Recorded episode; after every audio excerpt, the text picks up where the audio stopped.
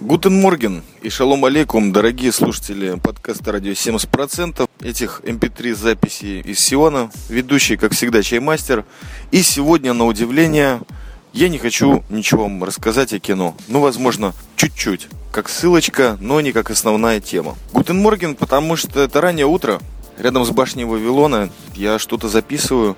Вообще такого подкаста, на самом деле, давно не выходило.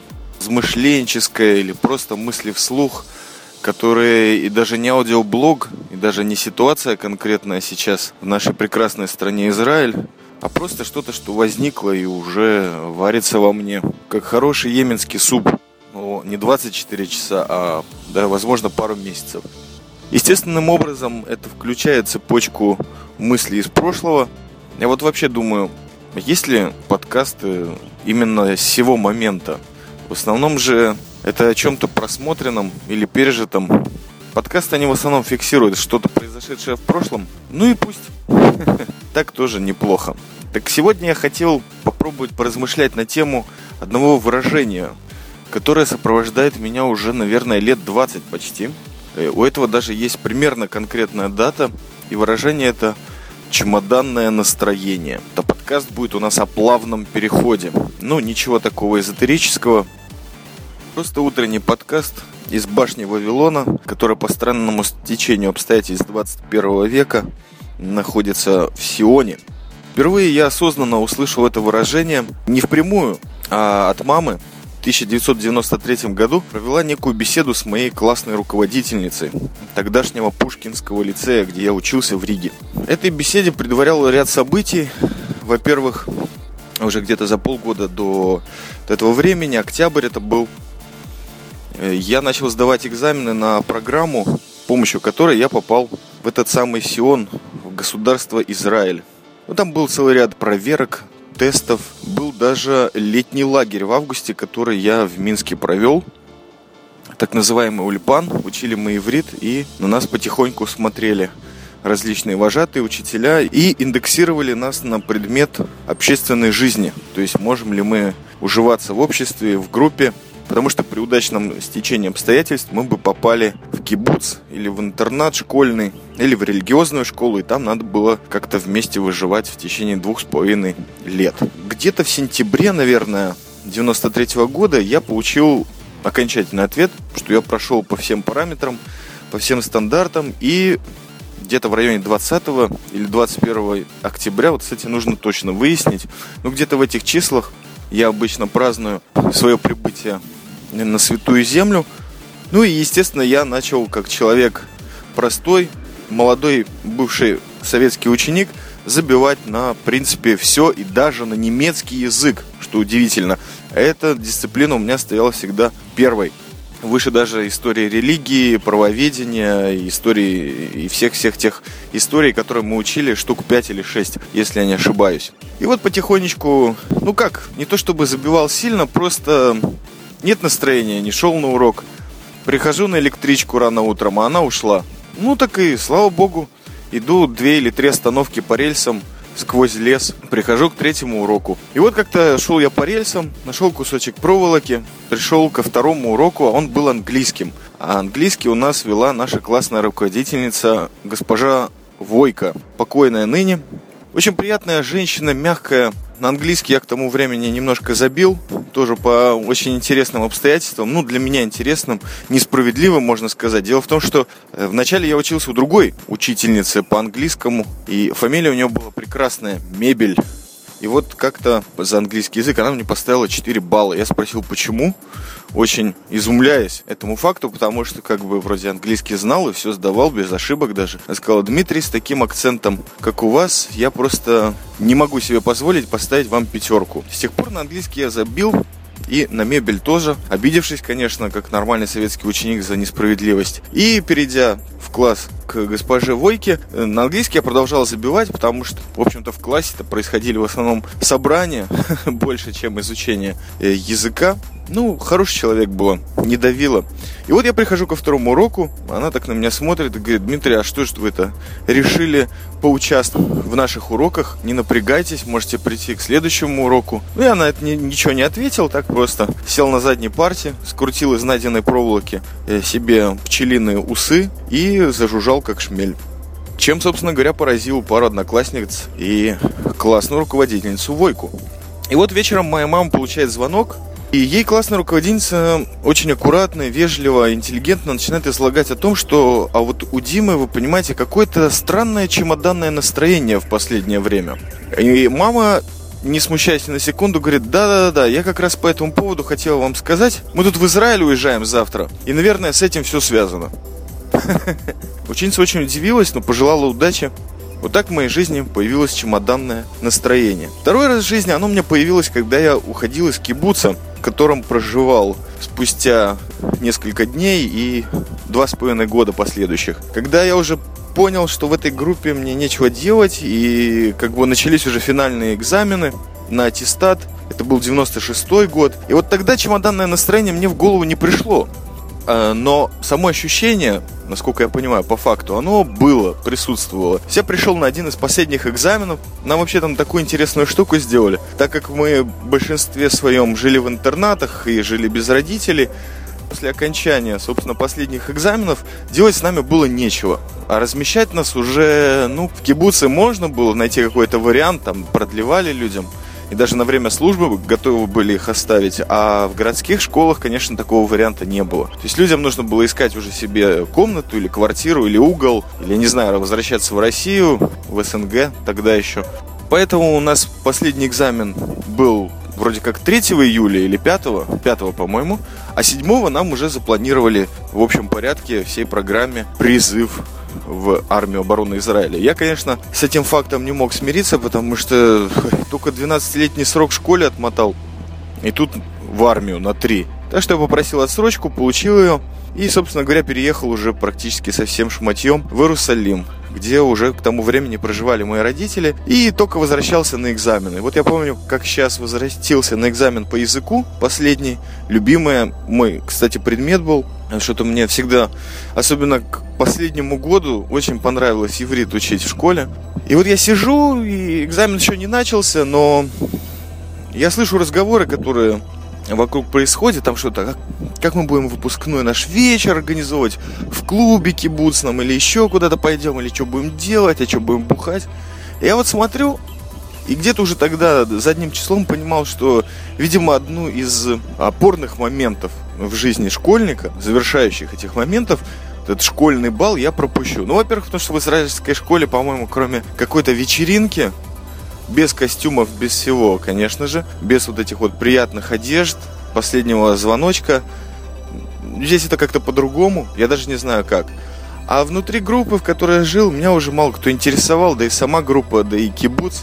После двух с половиной лет проживания в кибуце я понял, что я конкретно антикоммунист, возможно, даже антикибуцист, если можно сказать. То есть такой придерживающийся строгих правых взглядов. Я вот смотрел на это и понимал, что елки-палки, чуваки, о чем вы рассуждаете? Надо жить. Надо жить в Иерусалиме, наверное. Нужно жить подальше от этого места, в котором, в принципе, кроме моря ничего и нет. И апельсинов, конечно. Но апельсины уже тогда были не актуальны. Вот это второй случай чемоданного настроения. Вот демобилизация у меня с чемоданным настроением никак не была связана. Я не то чтобы был рад, я просто был спокоен. Вернуться, хотел я продолжить, конечно, контракт, но мне его не продолжили официально. Я, собственно говоря, принял это на удивление спокойно. Вот обычно меня разрывают различные бурные чувства. Как же так? Я вкладываю в армию все, что у меня есть, в том числе и время, отсутствие сна и т.д. и т.п. Как бы хотелось уйти красиво самому да, чтобы не тебя вроде как выгоняли, а вот ты сам уходил. С гордо задранным носом горбылем. Чемоданного настроения также не было, когда я уезжал из Мехмаша, своего любимого. Там просто какое-то было стечение обстоятельств. Ну, Аксакалау, конечно, небезызвестный подкастер из Сиона, поспособствовал плавному переходу с далеких холмов Самарии в центр страны, в город апельсиновых кущ, Да, чемоданного настроения там не было, тогда больше у меня в голову приходило понятие транзитные зоны, о которых я не знаю, как так рассуждал, более-менее, и переехал. Плавно, а может быть резко, хочу перескочить на другую тему, так как кино обещал что-то сказать вам. Вот буквально недавно, может быть несколько месяцев назад, я таки нашел настоящие английские субтитры, просто потому что других не было, и посмотрел английский фильм 1981 года, который называется Вавилон или Babylon. Я давно об этом фильме слышал. Классика жанра регги. То есть, если вот на Ямайке сняли фильм «Rockers», то в Лондоне, в другом филиале Ямайки, сняли фильм «Вавилон». И, кстати, вот эта фраза или формулировка, она прозвучала в фильме довольно плотно, причем из уст священника Растафари, настоящего лондонского, который Джа Растафарай и все такое. Он сказал, первый Вавилон для нас – это Джамайка а второй Лондон. Вот такой Бобби Лондон получился. И вообще фильм довольно интересный с точки зрения музыкальных моментов. То есть э, саундтрек к нему или звуковая дорожка просто прекрасная.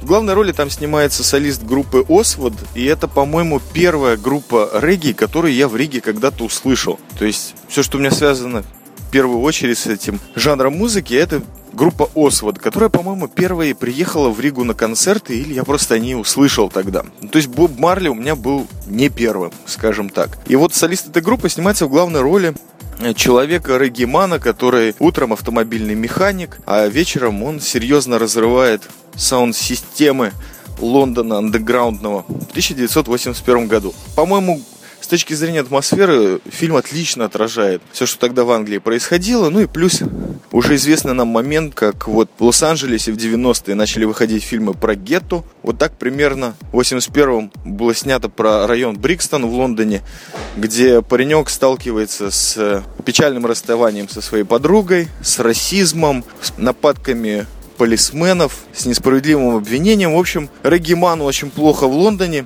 Я могу понять прекрасно всю эту обстановку. Показано там то ли зима, то ли осень. Вот такое непонятное время года, которое просто противное и мрачное. И совершенно понятно сейчас, с точки зрения 2013 года, как именно в Лондоне мог родиться дабстеп-даб, мрачный, дождливый регги. Вот. Но тогда он был еще в исполнении Освода, и музыка была, в принципе, хоть и революционная, и протестная, но все же добрая, по крайней мере, в своем начале. Кто хочет посмотреть про саунд-системы 80-х в Лондоне, пожалуйста, смотрите этот фильм. Я, наверное, выложу в шоу-ноты ссылочку. Есть этот фильм на YouTube. Честно говоря, мне «Рокерс», ямайский фильм, было легче понять, чем э, лондонский вот этот говор Растаманов. И поэтому, действительно, субтитры меня затормозили надолго. К чему это рассказываю? А к тому, что работаю в фирме «Вавилон» в Сионе, как вам уже давно известно. И чемоданное настроение меня накрыло где-то в районе ноября прошедшего 2012 года. Немножко все заторможено, может быть, потому что я где-то внутри больше трип-хоппер, чем дабстепер или региман или яман.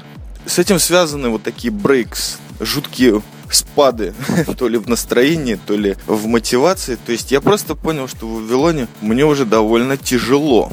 На секундочку, три с половиной года в принципе, привели к какому-то накоплению опыта, к новым знакомствам, к новым людям, к новым достижениям, изредка мелким финансовым. Из города апельсиновых кущ свалил. Кстати, там тоже чемоданного настроения не наблюдалось, а вот в Вавилоне оно началось и тянется тянется уже два месяца. И надо вам сказать, что и плавный переход, о котором я говорил в начале подкаста, он меня не характеризует. Потому что я как человек довольно-таки нескрытный, потому что любое настроение у меня сразу же написано на лбу. Вот, видимо, и чемоданное настроение у меня было написано там. И люди его просекли. То есть именно не те люди, которые ничего с этим не сделают, а те люди, которые жестко чувствуют твою слабину. И вместе с чемоданным настроением пришло ощущение, что тебя конкретно списывают. Вот это все наслаивается одно на другое, пытаешься найти работу, она не находится. И ты понимаешь, что с этим нужно как-то справляться. То есть, если плавный переход ты не освоишь, то ты просто на следующий уровень самопознания ну или просто понимания жизни, никогда не перейдешь. Это то, что я немножечко подчеркнул из уроков по кабале или вообще из бесед на различные духовные темы, которые, кстати, в Вавилоне в последний год появились у меня. Появился очень интересный собеседник, который четко идет от традиции еврейской, и всегда приятно с ним поговорить о каких-то темах истории или вообще о духовном восприятии, даже о восточных единоборствах можно поговорить, а также о культуре, дизайне, кино. Это всегда приятно, что есть такой собеседник, то есть даже в Вавилоне всегда есть люди, которые смогут тебя поддержать хотя бы разговором. Ну, конечно, не все так плохо, но вот к чему я все веду? Осознание следующего уровня, осознание плавного перехода. Потому что хочется вот не то, чтобы уйти с высоко поднятым носом горбылем, а просто уйти спокойно, без нервов. Как говорил мне отец, аккуратно отходя спиной назад. И вот хочется освоить этот плавный переход чтобы чемоданное настроение наконец-то закончилось вообще навсегда, потому что оно, наверное, называется эскапизм. А может быть, это очередной намек на то, чтобы вернуться к корням анархии и не таскать с собой чемоданы. Тоже может быть такое. Не таскать с собой груз накопленного, а просто плавно переходить, трансформируясь. Центральное слово здесь плавно. Без нервов, без трагедий, не поддаваться на провокации. Потому что Вавилон должен закончиться и должен когда-то начаться Сион наверное, мой вот главный вывод. В чемоданном настроении я вижу смысл только как в промежуточном варианте. И вот об этом хотел вам рассказать. Затем всем желаю покинуть Вавилон, прийти в Сион. Да, тут последнее время люди потянулись в наши теплые края, где дожди пока что закончились на данный момент. Может быть, самое время посетить Сион. Да, солнце встает, как перепел нам Егор Летов. Скоро Новый год китайский, наверное. И спасибо вам за внимание. Это был подкаст из Сиона о чемоданном настроении и плавном переходе. Радио 70% по-прежнему с вами. Надеюсь, надолго не пропадать. Пишите новые комментарии. Всегда отвечу. Будьте счастливы и здоровы. С вами был Чаймастер. Пока.